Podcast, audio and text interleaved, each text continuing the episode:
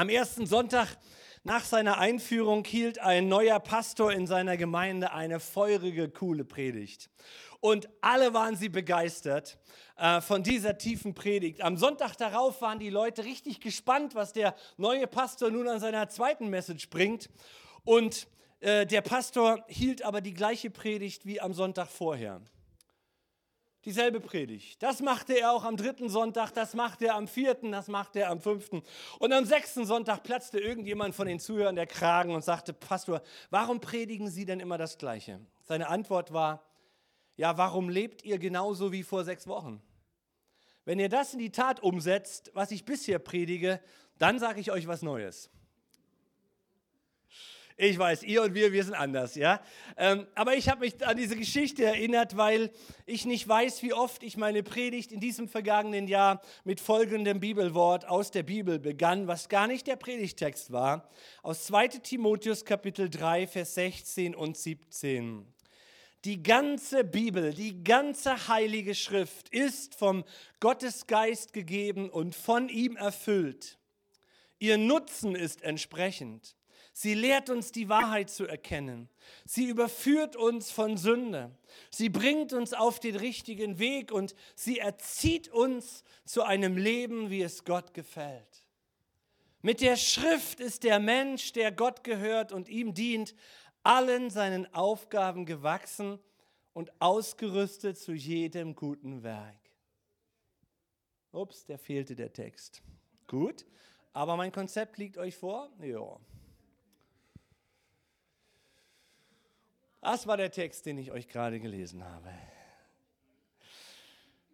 Die ganze Bibel ist gut und nützlich für uns. Jedes Wort, was wir in der Bibel lesen, ist gut und nützlich für uns.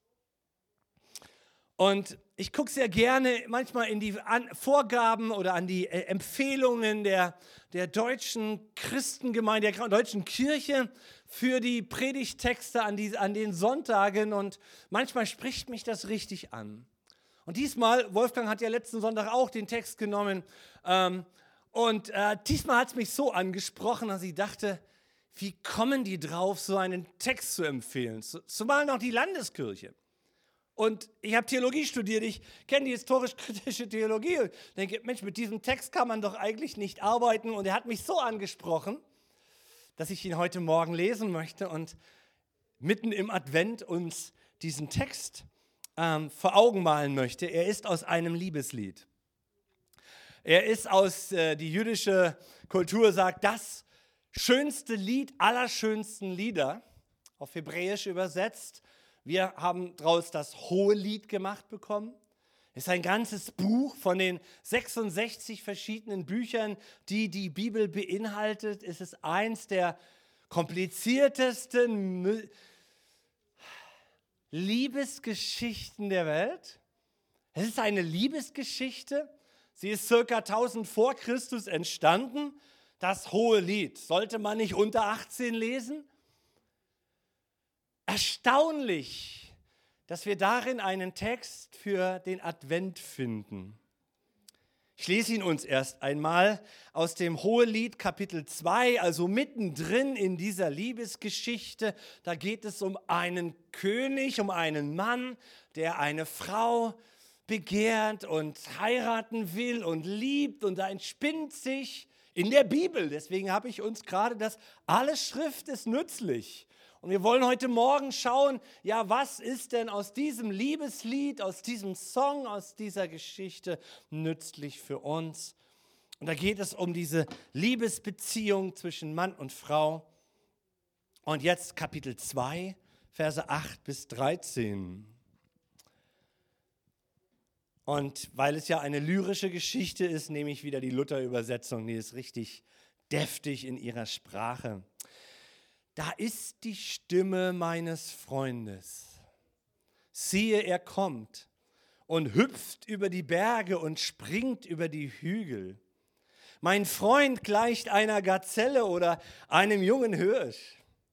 Siehe, er steht hinter unserer Wand und er sieht durchs Fenster und er blickt durchs Gitter. Mein Freund antwortet und spricht zu mir, steh auf, meine Freundin, meine Schöne, und komm her. Denn siehe, der Winter ist vergangen, der Regen ist vorbei und dahin. Die Blumen sind hervorgekommen im Lande, der Lenz, der Frühling ist herbeigekommen. Die Turteltaube lässt sich hören in unserem Land. Der Feigenbaum lässt Früchte reifen, die Weinstöcke blühen und duften. Steh auf, meine Freundin, und komm, meine Schöne, komm her.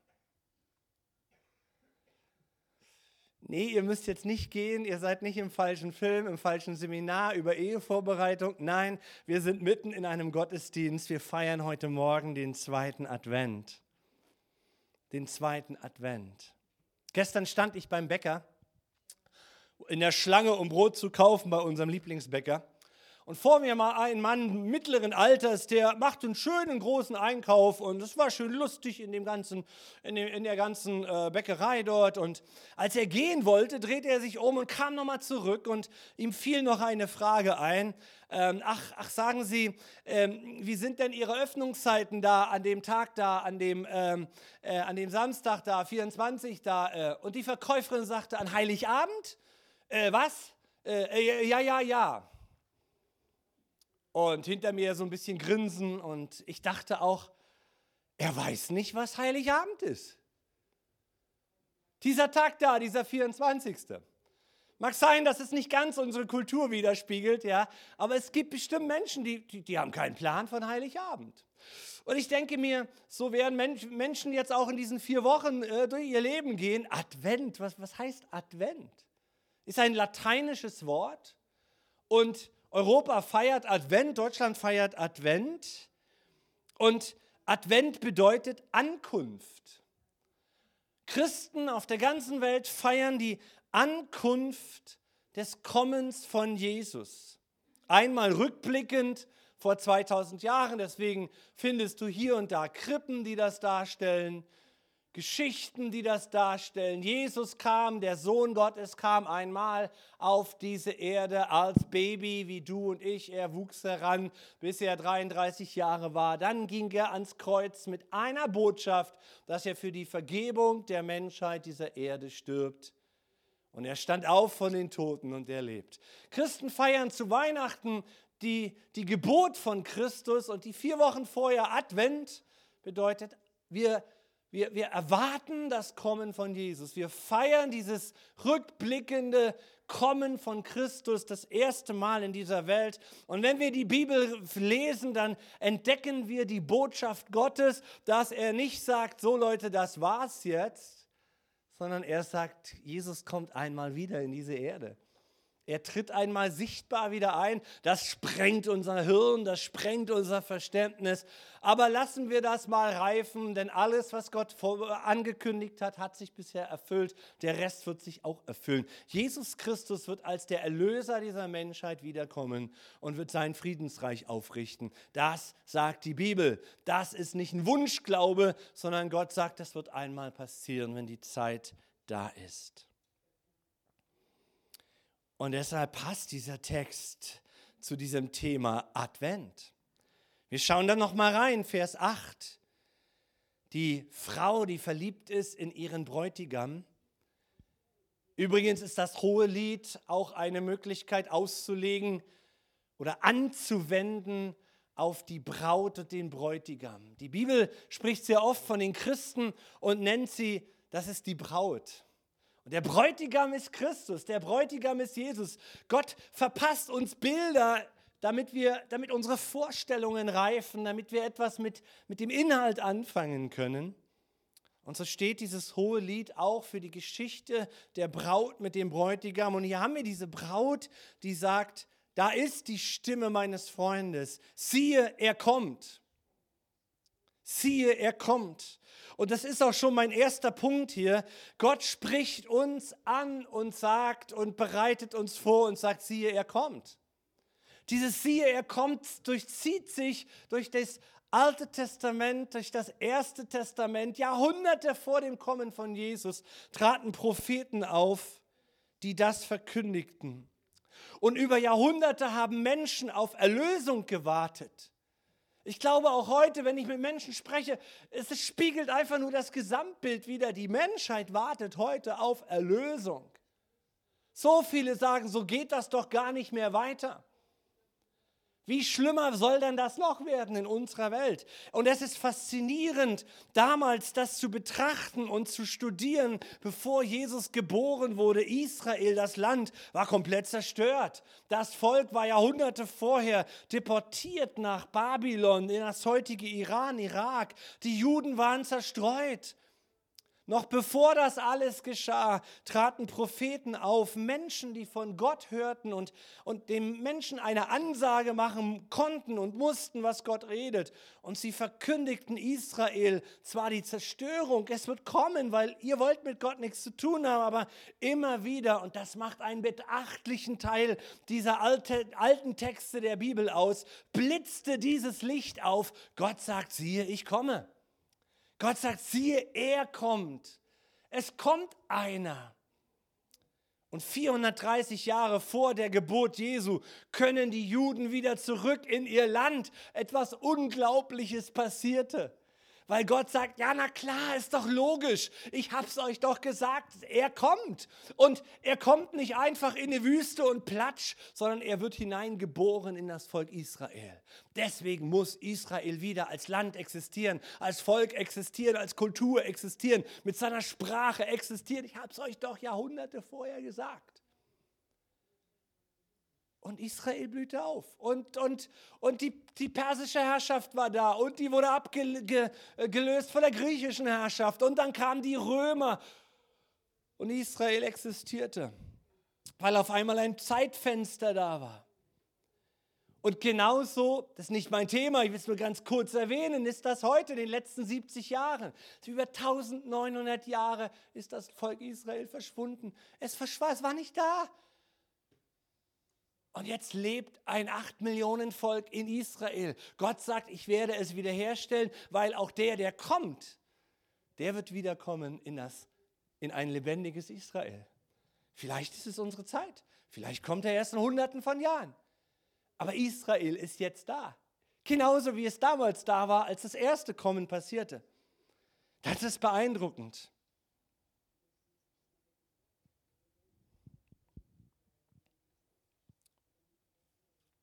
Erste Militär von Napoleon, der erste Minister, holte seinen, seinen Beamten und sagte, gib mir ein, einen Grund, warum ich an Gott glauben sollte.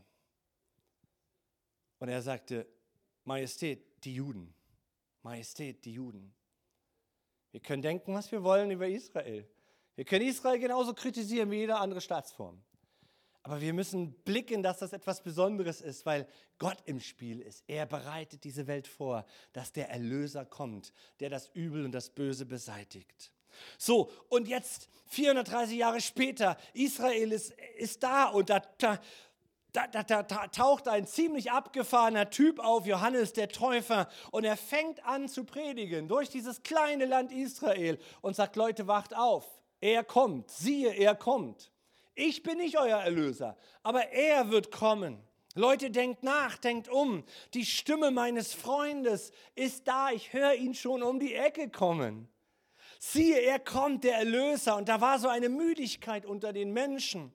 Wegen der Bedrückung der Römer, wegen dem Unrecht, wegen dem Hunger, wegen der Armut, der Krankheit, der Ungerechtigkeit überall. Das Maß war damals voll. Empfinden einige das nicht auch heute? Oder sagst das Maß der Schuld, der Ungerechtigkeit, ist es nicht eigentlich auch langsam voll? Meine, uns geht es ja noch doch am allerbesten fast von, von den Völkern dieser Welt, oder? Und wenn wir da mal ein bisschen über unseren Horizont gucken, kannst du nur noch weinen, was da passiert. Wird es vielleicht wieder ähnlich sein? Und dann kommt der nächste Wanderprediger auf einem Esel nach Jerusalem eingeritten. Und die Menschenmenge jubeln ihm zu und sie feiern. Und wir lesen das dann im Neuen Testament über die Geschichte, wie Jesus dann als Erwachsener hier auf diesem Esel kommt und nach Jerusalem hineingeht. Sie breiten ihre Kleider auf der Straße aus. Mensch, was passiert dann da? Seid ihr verrückt? Sie haben große Palmzweige in der Hand als Zeichen der Würdigung eines großen Königs und Jesus reitet in die Stadt. Das ist der Gedanke hinter Advent. Sie feiern die Ankunft des Erlösers. Der König kommt. Und alles, was er tat und alles, was Jesus von dort an verbreitete, verbreitete Gerechtigkeit und Recht. Wo immer er einem Menschen diente, schaffte er Gerechtigkeit. Er holte die Verlorenen und die Kaputten aus den Winkeln Israels und gab ihnen einen Wert. Er hatte so ein Herz für die Übersehenen in der Gesellschaft und die Armen. Er heilte die kaputten Herzens sind. Er heilte ihre seelischen und ihre psychischen Krankheiten. Und er lehrte die Menschen Vertrauen in diesen liebenden Gott, in diesen Vater im Himmel, ihr Vertrauen zu setzen. Lieber Vater im Himmel. Er lehrte das Volk Israel zu beten. Christen kennen das heute. Vater unser im Himmel. So reagierte Jesus und so spiegelte Jesus seinen Vater. Wie heißt es hier in diesem lyrischen Text? Vers 8. Da ist die Stimme meines Freundes. Jesus vermittelte den Menschen ein Gottesbild von Freundschaft, nicht von Feindschaft. Die Menschen waren durch die religiöse Kultur und ihr, und ihr eigenes bis dato Wissen, Gott offenbart sich ja in der Geschichte fortlaufend, bis es den Höhepunkt von Christus erreicht. Die Menschen hatten solche Angst vor den Göttern. Wenn du heute noch die Kulturen anschaust, meine Tochter fliegt morgen von Amerika 35, 45 Stunden nach Indien, geht dort an einen bestimmten Ort. Wenn du dich ein bisschen mit dieser Kultur beschäftigst, die Menschen sind so voller Angst und so voller Panik in Indien. Ich sprach mit einem Freund dieser Tage, der wieder nach Bhutan geht als Missionar.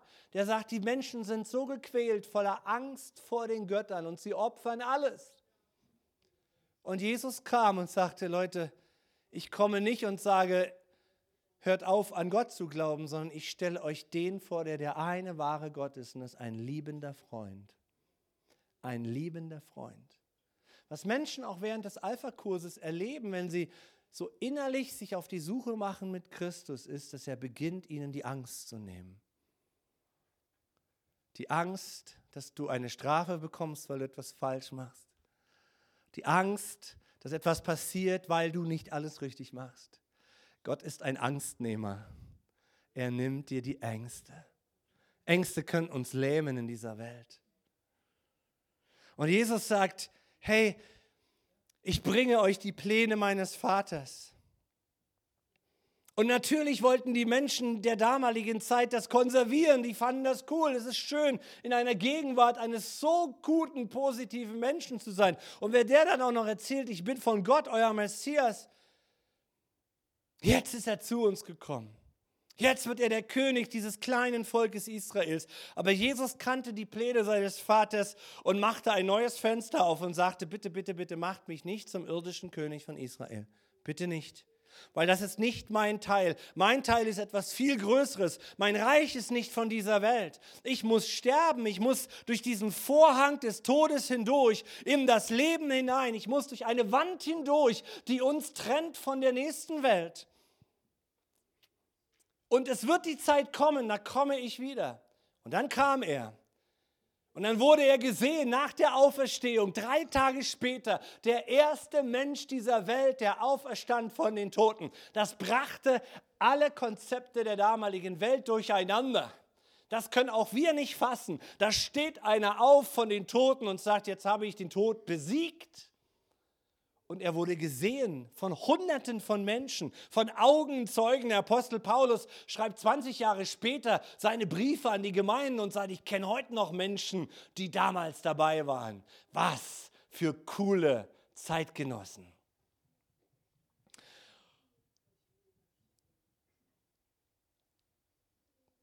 Und Christen feiern seitdem, seit 2000 Jahren diese Himmelfahrt Jesus sagt, ich gehe jetzt erstmal in den Himmel und von dort komme ich wieder. Wir wollen mal kurz reinschauen. Äh, der, der Arzt Lukas beschreibt dieses, äh, die, dieses Ereignis von den Jüngern im Apostelgeschichte 1 ab Vers 10. Und als sie zu ihm nach, nachsahen, wie er gen Himmel fuhr, siehe, da standen bei ihnen zwei Männer in weißen Gewändern, die sagten, ihr Männer von Galiläa, was guckt ihr da und guckt in den Himmel? Dieser Jesus, der von euch weg gen Himmel aufgenommen wurde, wird so wiederkommen, wie ihr ihn habt gen Himmel fahren sehen. Warum ich uns diese Chronologie kurz vor Augen male, ist, damit ich zu dem zweiten Punkt komme. Ich wünsche mir und dir, dass du heute Morgen erkennst, dass da einer ist in dieser Welt, der ist durch diese Wand gegangen. Schauen wir uns den Vers 9 mal aus Hohelied ein. Mein Freund gleicht einer Gazelle oder einem jungen Hirsch. Siehe, er steht hinter unserer Wand und sieht durchs Fenster und blickt durchs Gitter. Hast du dieses Bild vor Augen? Diese Frau befindet sich in ihrer Beschreibung in einer Wohnung, in einem Zimmer. Und sie sieht ihren Freund. Und wir haben die Grundlage gelegt, das ist das Bild von einem Christ und Jesus. Und dieser Freund Jesus Christus steht hier prophetisch als Bild hinter unserer Wand. Macht das Sinn? Oh ja, das macht Sinn. Oh ja, das macht Sinn. Es gibt neben unserer sichtbaren Welt eine unsichtbare Welt.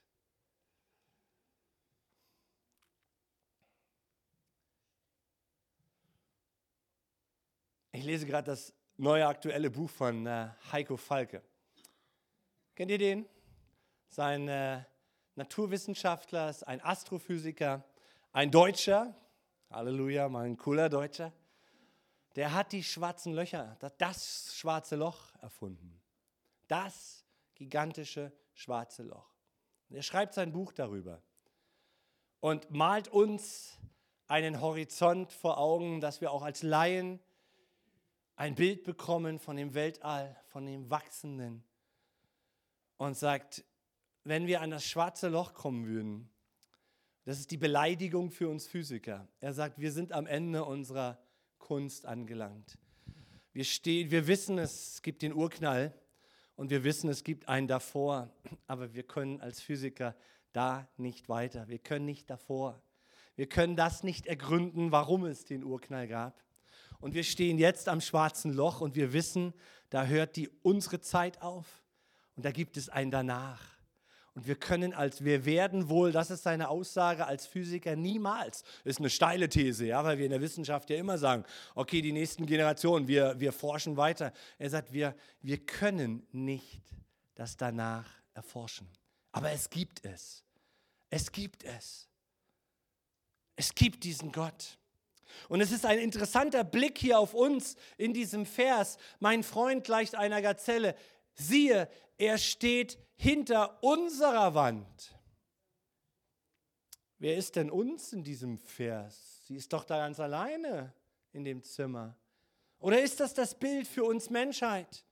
Und Gott sagt uns, siehe, er steht hinter unserer Wand. Im November waren diese Trauertage, ja, Volkstrauertag, Ewigkeitssonntag, Allerheiligen und so weiter, die sich mit diesem Thema der Endlichkeit für uns beschäftigen.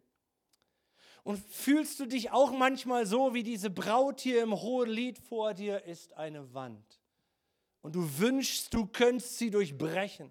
Fühlst du dich vielleicht auch manchmal so, wie dieses Bild es uns hergibt? Vielleicht ist da in deiner Wand auch ein Fenster, aber mit Gittern. Und du hast einen Wunsch, in die Freiheit zu kommen. Und du träumst, du schaust durchs Fenster und du stellst dir Dinge vor, wie schön wäre es, wenn erlöst zu werden von deiner Enge. Und auch das ist die Botschaft des Advent. Jesus steht zwar schon hinter den Wänden unseres Lebens. Er ist schon durch den Tod ins Leben gegangen. Er guckt schon von der anderen Seite. Und jetzt guckt er aber in unser Zimmer, in unser Leben rein. Und das ist wieder die christliche Botschaft. Gott ist nicht ein Gott, wo du irgendetwas Religiöses leisten musst, sondern Gott ist ein Gott, der Beziehung sucht mit dir und mir. Er hat den Tod schon besiegt. Und nicht nur den Tod hat er besiegt, sondern auch den Bösen, von dem die Bibel spricht, der verantwortlich ist für das Elend in dieser Welt, für die großen Kriege dieser Welt, für die großen Ungerechtigkeiten dieser Welt. Aber er ist letztlich auch verantwortlich für die Spaltungen unserer Beziehungen als Menschen. Gott will nicht Scheidungen und Trennungen und Bitterkeiten und Hass. Aber in dieser Welt leben wir und wir sind umgeben von diesen Angriffen, dass Beziehungen manchmal nicht mehr gehen. Jesus hat das besiegt. Und es gibt Zeiten und Lebenslagen, da haben wir die großen Verheißungen Gottes. Oder wenn wir uns als Christen mit der Bibel beschäftigen, dann blüht unser Leben auf. Weil wir dort plötzlich einen ansprechbaren Gott erfahren, der uns liebt, der zu uns spricht, der direkt in unser Leben hineinspricht durch manches Wort Gottes. Und manchmal spüren wir doch, wie Jesus durch unser Fenster von außen zu uns kommt, oder? Haben wir dieses Bild? Und wir, also wir, wir schauen ihn an, aber wir können ihn noch nicht greifen. Der Hebräerbrief macht da eine Aussage über all die vielen Propheten, die vor Christus gelebt haben, die nur von der Ferne, wie durch ein Fenster, hindurch die Erlösung sahen und es begrüßten und meinten, das ist und wird eine gute Sache. Und so leben wir doch auch, oder? Wir haben diese Hoffnung im Herzen, dass Christus kommt, dass Christus die Erneuerung bringt. Und wir wissen, wenn wir Jesus lieben und sterben, dann sind wir bei ihm. Aber wir haben auch die Sehnsucht, dass er kommt in diese Welt. Der Erlöser kommt. Aber diese Propheten haben es alle nicht erfahren in ihrem Leben. Aber wir, wir leben jetzt nach dem Kommen Jesu, nach dem ersten. Und Jesus sagt, wir leben in einer Zeit, Paulus drückt es mal so aus, wer an Jesus glaubt mit seinem ganzen Herzen, dass er auferstanden ist, dass er lebt, dass er für mich gekommen ist, der wird errettet. Der Mensch stellt sich in den Rahmen dieses Fensters und will gesehen und will erkannt werden. Und die Braut sagt, ich sehe dich, du guckst durch das Fenster. Aber wie gucken wir aus dem Fenster raus? Es passiert mir manchmal, dass meine Frau mit mir redet, wenn wir so am Tisch sitzen und ich dann meine Augen auch auf sie richte. Das kommt durchaus mal vor. Aber ich bin innerlich ganz woanders. Kennt, kennt das jemand? So in Gedanken, ich bin, und, und wenn ich in Gedanken versinke, ja, äh, bitte, wenn du mir mal beim Autofahren begegnest, denke nicht, ich habe was gegen dich. Ich gucke, mein, mein Gesicht drückt manchmal nicht das aus, äh, was, was, ich an Fröhlichkeit im Herzen habe. Ne? Aber wenn ich so in mich verloren bin und in mich denke, so, und, und, und dann höre ich ihr gar nicht zu und ich bin so mit mir beschäftigt und sie spricht mich an und sagt, hast du das jetzt gehört? Ich sage, was? Kennt, kennt das jemand?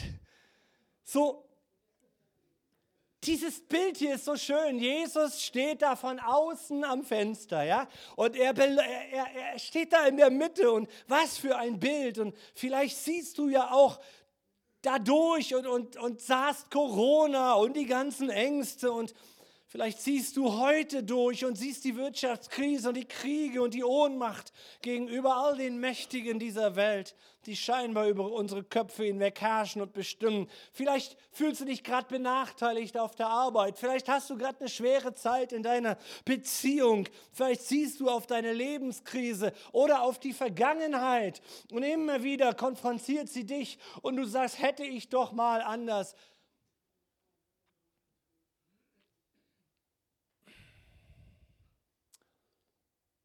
Als Grundberuf bin ich Elektroinstallateur und das war noch zur DDR-Zeit. In meinen jungen Jahren waren wir in Jüterbock, ähm, hatten wir Verträge mit der, mit der sowjetischen Armee in ihren Kasernen, damals noch. Und da habe ich es oft gesehen, die Offizierswohnungen, die hatten, die waren, die Fensterscheiben dieser Offizierswohnungen waren mit, mit, mit Zeitungspapier zugeklebt. Weil sie nichts anderes hatten oder whatever. Zeitungspapier vor den Fenstern. Und meine Frage an mich und an dich ist heute Morgen, mit welchen Fensterbildern hast du dein Fenster deiner Zukunft zugeklebt, sodass du Jesus gar nicht mehr siehst? Gott sieht durch dein Fenster. Er sieht durch deine und meine Gitter. Aber siehst du ihn auch oder siehst du nur das Sichtbare, nur das Grausame, nur das Falsche? Und Gott sagt, such mein Wort, such meinen Willen für dein Leben. Fensterbilder können so schön sein. Ich habe vier Töchter und als die klein waren, dann haben wir manchmal Fensterbilder gebastelt. Kennt ihr das noch? Weiß nicht, wie dieses Zeug heißt und dann malst du das und dann, und dann klebst du das schön hin. Ne? Und, und weißt du, was da, wer Kinder hat, der weiß, welche Kleckse da an den Scheiben hingen. Ja? Und dein Kind freut sich und, und du äh, begibst dich auf das Niveau deines Kindes und sagst, wirklich, wirklich, hast du toll gemacht. Ja? Wenn, du, wenn du noch etwas zur schwarzen Farbe hinzufügen könntest, dann wird es vielleicht ein bisschen leuchten noch. Ja? So, ihr versteht, was ich meine. Wir, wir, wir, wir können, ihr Lieben, wir können uns unser Gottesbild doch nicht passend machen, wie wir es gerne hätten. Wir müssen doch Jesus anschauen, wie er ist. Und wir als Christenheit, 2,4 Milliarden Menschen auf dieser Welt, wir haben nur das Wort Gottes. Sonst wissen wir aus keiner anderen Quelle etwas über diesen liebenden Gott. Und so viele Menschen wissen nicht, dass sie etwas wissen könnten über diesen liebenden Gott. Und dann bin ich beim dritten Punkt. Es ist eine Sache, dass wir sehen, siehe, guck dahin, Gott kommt. Gott kommt auch zu dir. Er will nicht, dass du alleine durchs Leben gehst. Er will mit dir gehen. Aber er schaut eben von außen durch dein Fenster. Und dein Fenster ist geprägt mit Fensterbildern. Mit deiner Vergangenheit, mit deiner Geschichte, mit, deiner, mit, mit, mit, mit all dem, was du bist. So blickst du erstmal aufs Wort Gottes. Und das Coole daran ist, das ist, wenn du dich anfängst mit dem Wort Gottes zu beschäftigen und etwas liest, ein Wort Gottes liest über die Liebe Gottes zu dir, dann macht das etwas mit deiner Sichtweise. Die ist immer noch geprägt von deinen Fensterbildern. Aber wenn du das nächste Mal wieder in das Wort gehst, dann kriegst du einen erweiterten Blick von dem, wer Jesus ist für dich. Und wenn du dann wieder weitermachst, das nächste Mal wieder an der Stelle ankommst, kriegst du einen erweiterten Blick, einen erweiterten Blick. Eine Spirale findet dort statt, weil unser Weltbild, was so geprägt ist, wird verändert durch die Wahrheit des Evangeliums von Christus. Und das, und das Wort Gottes ist und bleibt auch für unsere Zeit der Maßstab. Der Maßstab, dass unser Leben gelingt. Fensterbilder können so schön sein, aber sie sind Produkt unserer eigenen Vorstellung. Gott hat uns zum Guten geschaffen und er will, dass wir ihn erkennen. Und dann bin ich beim dritten Punkt. Gott spricht uns an. Interessant, wie das hohe Lied das hier formuliert im Vers 10. Sie sagt, mein Freund antwortet und spricht zu mir. Wieso antwortet er? Sie hat doch gar nichts gesagt. Ist ihre Frage, ist ihr Reden vielleicht darin versteckt, dass sie ihre Handlung auf das Fenster richtet? Und dass sie sich fokussiert auf den, der von außen in ihre kleine Welt blickt? Und dieser Freund da draußen, der durch dieses Gitterfenster blickt, er merkt, da habe ich eine Aufmerksamkeit von jemandem. Da beschäftigt sich jemand mit mir. Da will jemand etwas von mir. Ja? Wenn Pärchen verliebt sind, dann verschwindet der Rest der Welt. Es gibt nur noch die beiden. Ja? Jeder will vom anderen etwas. Und das ist die Botschaft der Bibel. Wenn Gott kommt, das ist Advent, dann kommt er mit Liebe. Liebe in dein Herz. Ich brauche seine Liebe. Wir brauchen seine Liebe. Und wenn er unsere Aufmerksamkeit hat, vielleicht passiert das durch diesen Gottesdienst, durch sagt, boah, du sagst vielleicht, boah, ich verstehe ja kein Wort, aber, aber ich merke irgendwie, ist die Atmosphäre von Gott da. Seine Liebe, sein Ja, seine, seine Hilfe, sein Schutz. Mein Freund antwortet und spricht zu mir. Was sagt Gott jetzt? Steh auf, meine Freundin, meine Schöne, und komm her.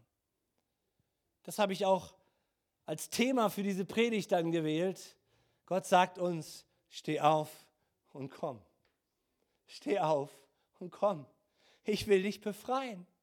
Ich will jetzt schon in dein Haus. Und einmal gehen wir zusammen durch diese Wand in die Ewigkeit. Aber ich komme zu dir. Das ist Gottes Ansage für die Menschheit. Wie sagt ihr es denn hier? Mein Freund antwortet und spricht zu mir, steh auf, meine Freundin. Wow. Auch das finden wir in der gesamten heiligen Schrift, dass Gott dich anspricht als Freund und Freundin. Jesus sagt, ich nenne euch nicht mehr Sklaven, sondern ihr seid Freunde. Jemand hat beim Alpha-Kurs so ähnlich äh, es ausgedrückt, Mensch, ich bin bisher immer so wie so ein Sklave gewesen. Alle wollten was von mir und ich habe niemandem auch nur ansatzweise das bringen können, was er erwartet hat. Ich bin immer enttäuscht. Meine Leistung hat nicht gereicht.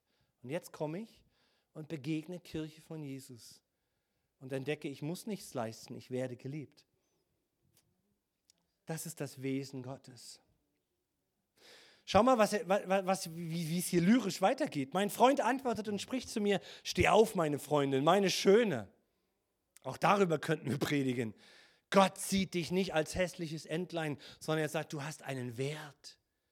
Du hast einen Wert. Wie viele Menschen fühlen sich wertlos in dieser Gesellschaft? Gott spricht die Menschheit an und sagt, wer ist da, der, der mein Gesicht in seinem eigenen Fenster sieht und hört? und sagt, komm. Vers 11, denn siehe, der Winter ist vergangen, der Regen ist vorbei und dahin. Die Blumen sind hervorgekommen im Lande, der Frühling ist herbeigekommen, die Turteltaube lässt sich hören in unserem Lande, der Feigenbaum lässt Früchte reifen, die Weinstöcke blühen und duften. Steh auf, meine Freundin, und komm, meine Schöne, komm her.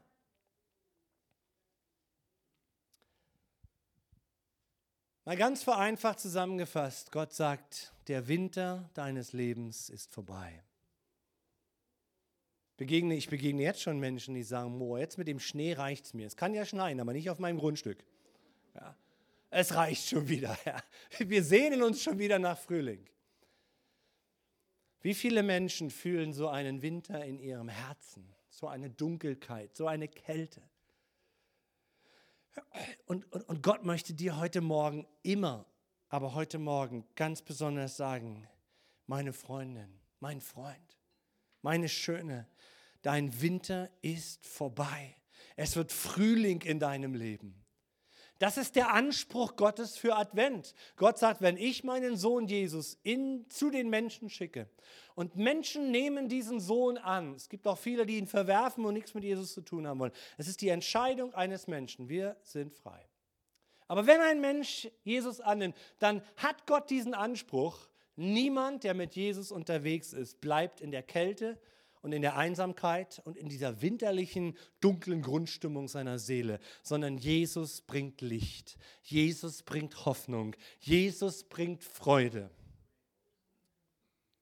Der Anspruch Gottes in dieser Welt ist, das sagt er, da ist der, dass er sagt, ich la, lass mich einladen. Und wenn du mich suchst, dann wirst du mich finden. Der Winter deines Lebens ist vorbei. Das ist Advent. Das, das feiern Christen. Schau dir mal ein, ein, ein, eine, eine Stelle an von diesem Propheten Jesaja. 600 vor Christus hat der Kerl gelebt. Und er bringt einen Spruch von Gott zu den Menschen. Und Gott sagt zu uns und zu Israel, Vers 10, ich freue mich im Herrn und meine Seele ist fröhlich in meinem Gott denn er hat mir die Kleider des Heils angezogen und mich mit dem Mantel der Gerechtigkeit gekleidet, wie einen Bräutigam mit priesterlichem Kopfschmuck geziert und wie eine Braut, die in ihrem Geschmeide prangt. Denn gleich wie Gewächs aus der Erde wächst und Same im Garten aufgeht, so lässt der Herr Gott Gerechtigkeit aufgehen und den Ruhm vor allen Völkern. Hier sind wieder diese Bilder von Braut und Bräutigam und Natur, ja? die wir alle verstehen. Von hinten bis vorne durchzieht sich die Bibel mit diesem roten Faden. Wir sind geschaffen für die Beziehung mit Gott in Jesus. In Jesus Christus gipfelte der, Offen, die, der, der Offenbarungsweg Gottes. Jesus war das Ziel. Jesus ist die Lösung und der Weg und die Tür für unser Leben. Kein Mohammed, der 622 nach Christus geboren wurde. Kein anderer Religionsführer. Niemand, der den Anspruch erhebt, neben Christus noch weitere Wahrheiten zu der Bibel zu setzen. Das ist die Grundlage des Glaubens von 2,4 Milliarden Christen auf der Grundlage unserer Kirchenväter und der Heiligen Schrift. Jesus ist das Ende der Gottesoffenbarung für die Menschheit. In Christus findest du alles. Nicht Jesus und, nicht Jesus und, nicht Jesus und. Christus verändert dein Herz. Christus heilt dein Herz. Christus stärkt dich. Er führt dich. Meine Seele ist fröhlich in meinem Gott, denn Gott hängt mir neue Kleider um. Er verändert mein Leben. Und Wolfgang hat letzten Sonntag Offenbarung 3, Vers 20 gepredigt.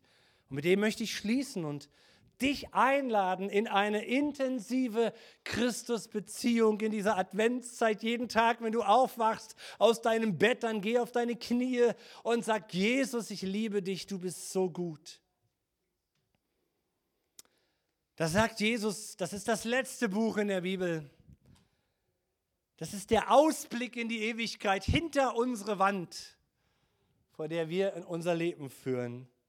Jesus sagt, merkst du nicht, dass ich vor der Tür stehe und anklopfe? Wer mich rufen hört und mir öffnet, zu dem gehe ich hinein und wir werden miteinander essen, ich mit ihm und er mit mir. So finde ich einen schönen Abschluss dieser lyrischen Gedanken aus dem Hohelied 2, weil wir ja immer noch auch nach dem Gottesdienst wieder im Bild gesprochen vor der Wand weiterleben. Wir gehen ja nicht, weil Jesus in unser Leben kommt, gleich in die Ewigkeit rüber und sind verschwunden, sondern wir leben ja noch eine gewisse Zeit in diesem Jetzt, in diesem Haus, in diesem nur Jesus erweitert dieses Bild und sagt, du, ich bleibe nicht für immer der Freund, der vor deinem Fenster steht, sondern wer mich aufnimmt, zu dem komme ich und werde bei ihm wohnen. Er erhält dein Zimmer. Er bringt quasi das, was hinter der Wand ist, jetzt schon in das, was bei dir vor, dein, vor dieser Wand ist. Seid ihr da? Das ist Advent. Christus ist mit dir. Es gibt keinen Grund aufzugeben. Und hier sind wir bei einem Ansprechen einer Gemeinde in, in, in, in, in Laodicea. Wir haben letzten Sonntag davon gehört. Und es war nicht ihre Stärke, nicht ihre Frömmigkeit, nicht ihr Reichtum, nicht ihre Toleranz, die Gott beeindruckte und die die Kirche Jesu überleben ließ. Nein, was die Kirche Jesu bis heute überleben lässt, ist ihr intimes und intensives Liebesverhältnis zu Jesus. Jeder Mann, jede Frau, jedes Kind. Es ist diese Sprache der Liebe, die da und auch im Hohelied zwischen den Zeilen zu lesen ist, wenn Gott sagt, ich kenne deine Werke, ich weiß, wer du bist. Und auch die Braut hier in diesen Versen schätzt sich so glücklich, ihren Bräutigam zu kennen, Jesus zu kennen. Sie weiß um das Vorrecht und sie schämt sich nicht über ihren Freund zu sprechen. Diese Liebesbeziehung ist es, die Jesus anspricht, die Jesus in uns hineingelegt hat. Er sagt nicht, ihr habt mich zuerst geliebt, nein, ich habe euch zuerst geliebt. Und weil er dich und mich zuerst liebt, bin ich in der Lage, dieser Liebe Raum zu geben. Und diese Liebe fließt auch zu Menschen um mich herum, in mein Arbeitsfeld, in diese dunkle Welt. In diese dunkle Welt. Mein Freund, von dem ich gerade sprach, den, der in, in Bhutan missionarische Aktivitäten macht, erzählte von seinem letzten Einsatz. Und er sagte, die meiste Zeit kamen diese buddhistischen Menschen zu uns, die waren ein Fünfer-Team dort und liefen dort durch Bhutan. Und da darfst du nicht von Jesus erzählen, es ist ein buddhistisches Land. Und sie kamen und haben uns eingeladen zum Tee trinken und hatten alle, sagt er, nur eine Frage. Nur eine einzige Frage. Warum leuchtet ihr so? Ist, warum leuchtest du so? Warum bist du in dieser Zeit so voller Frieden? Erkennt ihr es? Paulus sagt, im Anschauen seines Bildes werden wir verwandelt. Je mehr ich Jesus anschaue in dem Fenster meines Lebens, wo ich hindurch gucke und wo ich mir eine schönere Welt vorstelle, wenn ich dort Jesus doch sehe und begegne, dann wirst du erleben, wie diese Liebe von Jesus zu dir dein Leben transformiert und wie du ein Licht und wie du eine Ermutigung und ein Leuchten bist bei den Menschen in dieser Welt. Lass uns zusammen beten. Jesus Christus, du hast es so angelegt, dass alle Bücher der Bibel gut sind und nützlich sind. Wir danken dir für dieses komplizierte, fantastische Hoheliedbuch. Für diese Metapher, die sich auf dich bezieht, auf dich und deine Kirche in dieser Welt. Du liebst uns. Du bist hindurchgegangen durch die Begrenzungen unseres Lebens. Du hast das alles selber durchlitten als Mensch. Du warst echter Mensch in dieser schönen Welt. In all den Herausforderungen, Jesus, hast du mit durchgelitten und bist dann für unser Leben ans Kreuz gegangen, damit du hinter unsere Wand kommen konntest. Und du bist uns ganz nah geworden, Jesus. Und jeder, der zu dir gefunden hat, jeder, der dich angenommen hat, jeder, der seine Intelligenz gedemütigt hat, indem er sich dir hingibt, der erlebt, dass du ihn ansprichst. Siehst du nicht, dass ich vor deiner Tür stehe und anklopfe?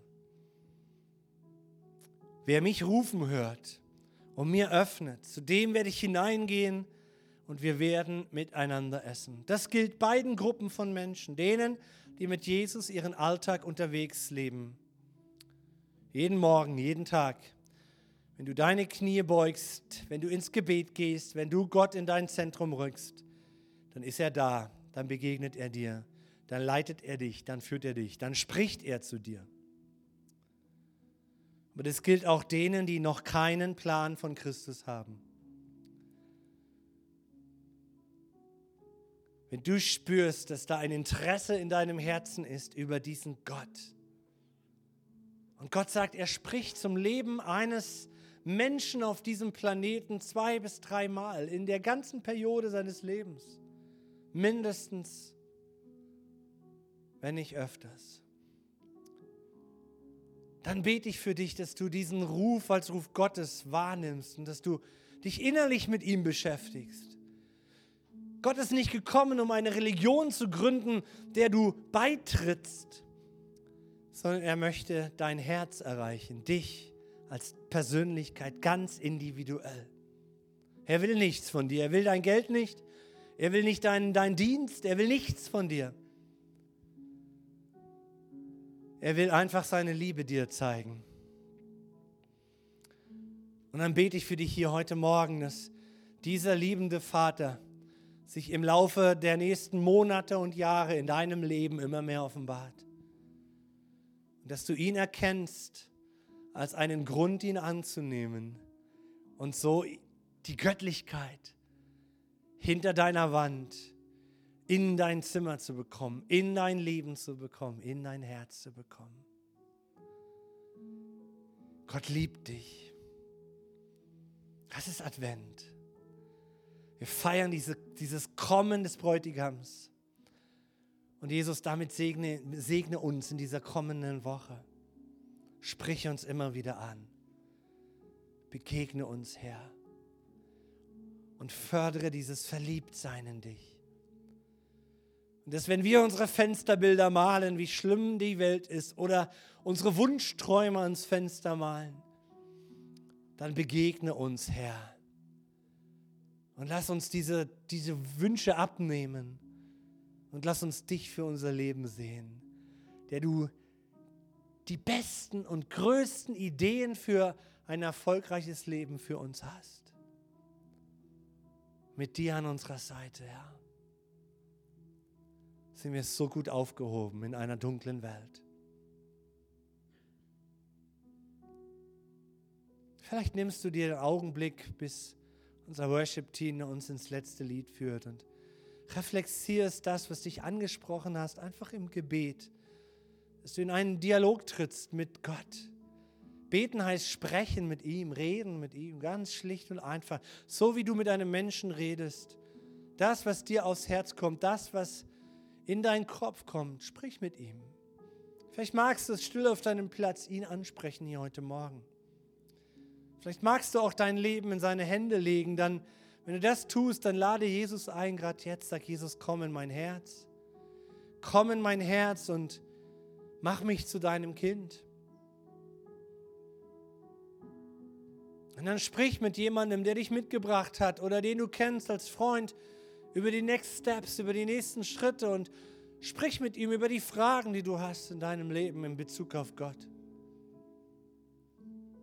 Gott ist dir nur ein Gebet von deinem Herzen entfernt. Ich lade dich ein, mit ihm jetzt einen Augenblick zu sprechen, ganz persönlich.